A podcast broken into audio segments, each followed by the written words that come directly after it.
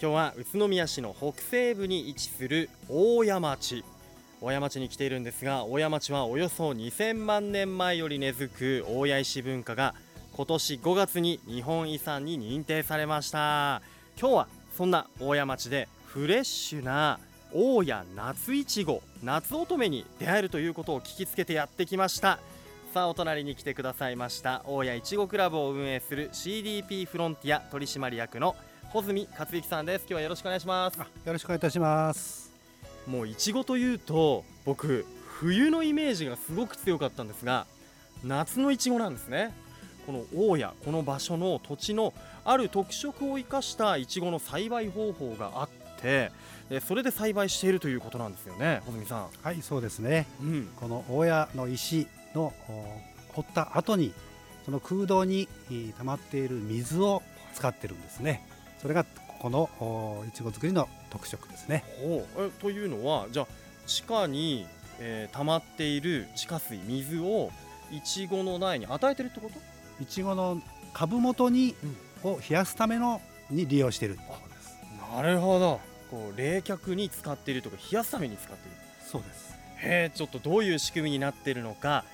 じゃあ早速このハウスの中にお邪魔してよろしいでしょうか？はいどうぞ。はいさあ大きなハウスが。もうこれは奥行き100メートルぐらいありますよね。いや50メートル。ですごめんなさい。感覚が。はい。それぐらい広く見える。はい。これは降雪栽培っていうんですよね。あの僕たち大人のちょうど胸ぐらいの位置にいちごのこう元気な緑の苗がたくさんありますね。はい。1メートル20ぐらいでしょうかね。うんうん、そのぐらいの高さに、えー、植えられてます。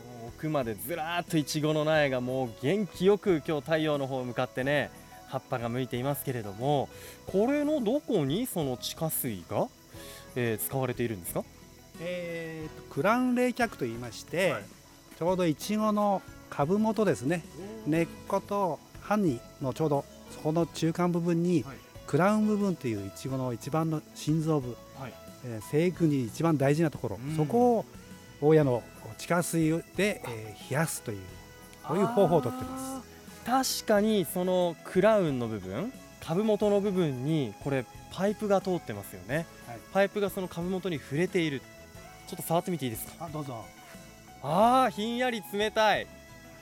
これでいちごたちはこう快適な環境で育っているということなんですね。そうですね。いちごは暑いのに弱いですので、やっぱり冷やすことが夏には重要ですね。なるほど人間もねよくこうね熱中症にならないようにとか暑い日はこう首に保冷剤とか入れてみたりとか、はい、頸動脈冷やしたりとか、はい、足首とかね、はい、冷やしたりするといいって言いますけどそれとまた似たような感じなんでしょうかね。そうですねこれ実際にここ水ってどういうふうに地下から地下からポンプで吸い上げて、各ハウスに流してます、そうなんですね、はい、じゃあ地底湖なるところから吸い上げたものがこちらにパイプの中を通っているということなんですね、はい、大体何度ぐらいなんですか、えー、ここのパイプの地下水はですね、うん、10度前後というふうに言われてますけど、はい、このパイプに入る時点で11.5度ぐらいになってます。あ11.5度、やっぱ冷たいですよね。冷たいですね、うん、ちょっと触ってみますか？いいですか？はいどうぞ。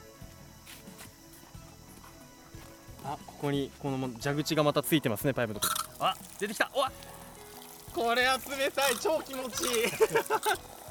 手首に当ててると。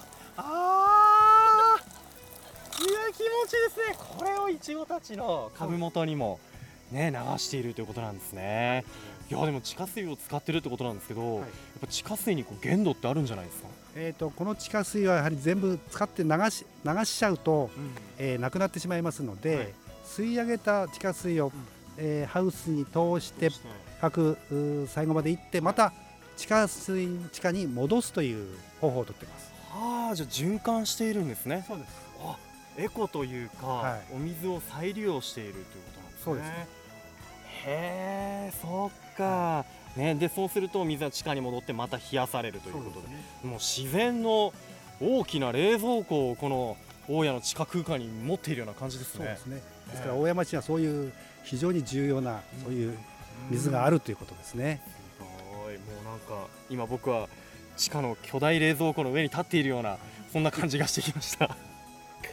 さあ実際にこちらでできた大谷夏いちごちょっと味見してみたいんですけれども、ぜひどうぞ。いいですか？はい。さあ持ってきていただきました。ありがとうございます。真っ赤っかのいちごですよ。ちょっと小ぶりなんですね。そうですね。うん可愛い夏サイズ。場夏場はちょっとこの暑い時期はちょっと粒が小さくなりますね、でもしっかりとしてますね。いただきます。うん。うん。うん。しっかりとした味わい。この酸味。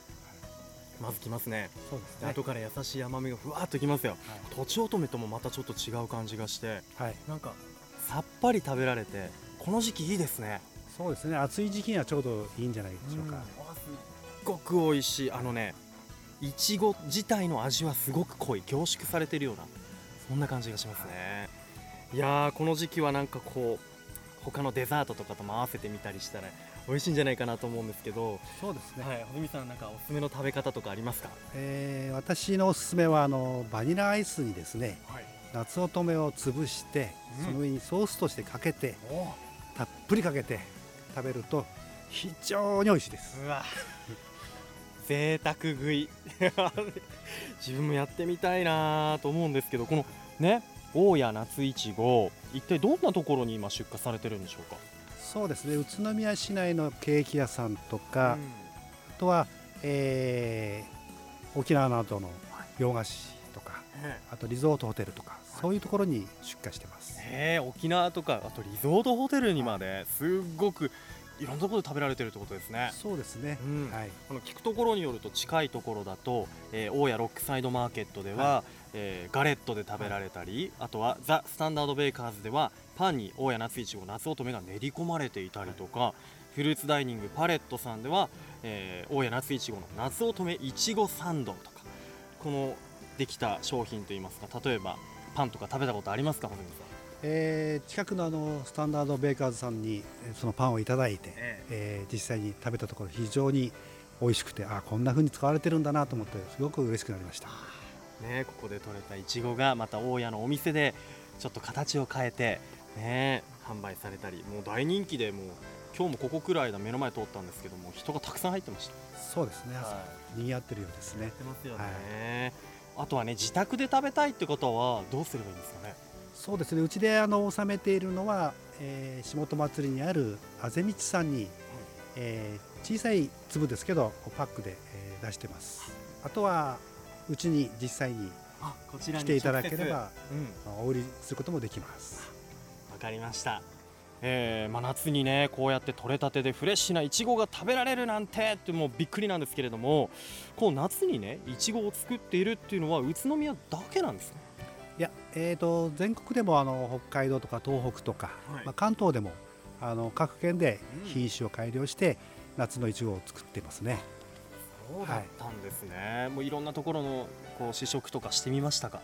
はい。えー栃木県のいちご研究所ではい。全国のいちごを食べたことがあります、全国のいちご夏のいちごも食べてきた穂積さんがこうやって今作っているもう栃木県の大家夏いちご夏乙女ですよ。これはもうこうやって地下水を使っておそらく大家の地下空間の水を使って作ってるっていうのももちろんここだけでしょうからぜひ皆さんにも味わってもらいたいですよね。じゃあこの後もお話伺っていきたいと思います。一旦ここでブレイクしましょう。さあ引き続き今日は大谷町の大谷いちごクラブ、えー運営する CDP フロンティア取締役穂積克之さんと一緒にまだねいちごのハウスの中にいますよ。よろしくお願いします。よろしくお願いいたします。あのーたくさんねこの今いるエリアには、えービニールハウスがたくさん見えますけれどもここで夏乙女を作っているということでこれはあれですかどうしてこのような事業をこうやろうかなというふうに思ったんですかね？あ、えー宇都宮市の方でですね、大谷地区を、うん。えー活性化したいというそういうあのことがありましたので、えーそれで、えーこの大谷地区で何が作れるかというところで、えー実際に宇都宮大学と宇都宮市の方でこの大谷地区で実際に、えー大谷の地下水を使っていちごを作ってみたというそういう研究が行われて実際に夏乙女を作ったところ非常にいい夏乙女ができたので、そのいちごをね作る企業にこれをやるやる企業に問いかけてみようということで問いかけられてうちの方で手を挙げたわけですね。なるほど。あのー、そうやって手を挙げた企業っていうのは CDP フロンティアさん以外にもいらっしゃるんですか、えーと、ファーマーズフォレストさんと、はい、えー、あと小平工業さん、うん、えー、今は、えー、ロックベリーファームさんのが実際にもやってます。3社が今こうやって大谷夏いちごを作ってらっしゃるということなんですね。はい、あの今立っているこの場所もともとはどういう場所だったんですか？えー、ここはあのー、森って言った方がいいかと思いますけど、その森を木を切ったり、草を刈ったり。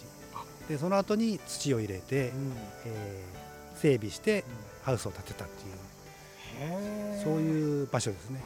自然に囲まれたすごくいいところ周りにはこう木々が生い茂っていて後ろには竹林もね、はい、あったりして素敵な場所なんですけどそこを切り開いて、はい、あのここをね請け負った穂積さんのいらあの勤めている会社 CDP フロンティア、もともとそういうあれですか農業系のお仕事をしている業者だったんですか？いや、えー、親会社が CDP ジャパンという人材派遣会社でしたので、はい、えー、それで、えー、障害者にも雇用をしよう障害者を雇用しようということで、えー、特例子会社の CDP フロンティア株式会社を作りまして、障害者を雇用しているというところです。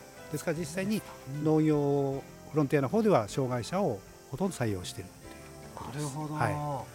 そういう働きがあるんですね。なるほど、地元の雇用にもつながってますね。そうですね。はい、えー、そしてこうやっていちご作りを始めて今年が3年目。はい、で今年の4月には大谷夏いちごが、えー、商標登録されまして、はい、生産量も徐々に増えてますか？そうですね。えー、1年目よりも2年目がその倍で、はい、えー、次もまたその倍ぐらいのという形で、うん、えー、生産量も増えてますね徐々に、やはりそれはここで就労されている方々のこう働きとかもね多分おそらく素晴らしい働きをして増えていってるんだろうなというふうに感じますね。そうですね。皆さん一生懸命働いていただいてます。えー、この5月に今年の5月には、えー、大谷は日本遺産にも認定されましてもうさらにねこのエリア注目を集めていますがどうですか？観光客とかやっぱこうぐぐっと増えているみたいなんですけど穂積さん自身も肌でそれを感じることありますか？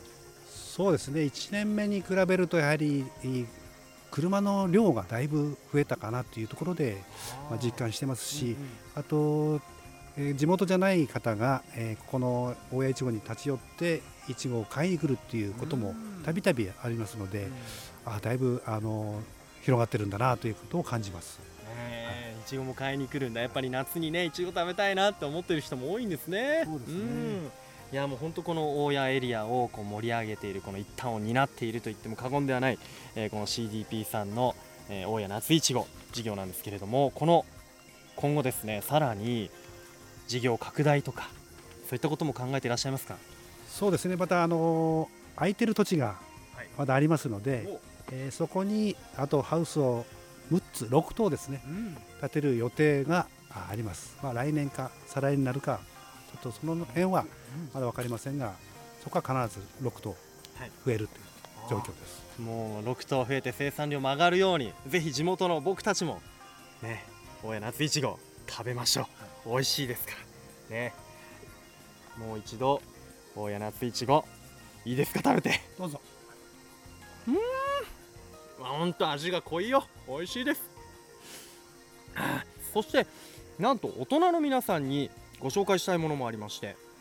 現在宇都宮カクテルクラブと連携して市内の6カ所のバーでは大谷夏いちごを使用したカクテルも飲むことができます。8月31日まで今月いっぱいまで飲むことできますよ。ぜひ大人の皆さん大谷夏いちごを使用したカクテル飲んでみてください。期間限定ですのでお早めに。さあこうやってね暑い夏にねまたこのいちごが食べられるっていうのがまた格別ですね。今日は本当素敵な思いもさせていただきました。愉快な雑談今日は今話題の大谷夏いちご夏乙女の生産をしている大谷いちごクラブを運営する CDP フロンティア取締役の穂積克之さんにご案内していただきお話を伺いました。では最後にですねいきますよ、はい、せーの。大谷夏いちごで愉快な宇都宮。どうも今日はありがとうございました。住めば愉快な宇都宮。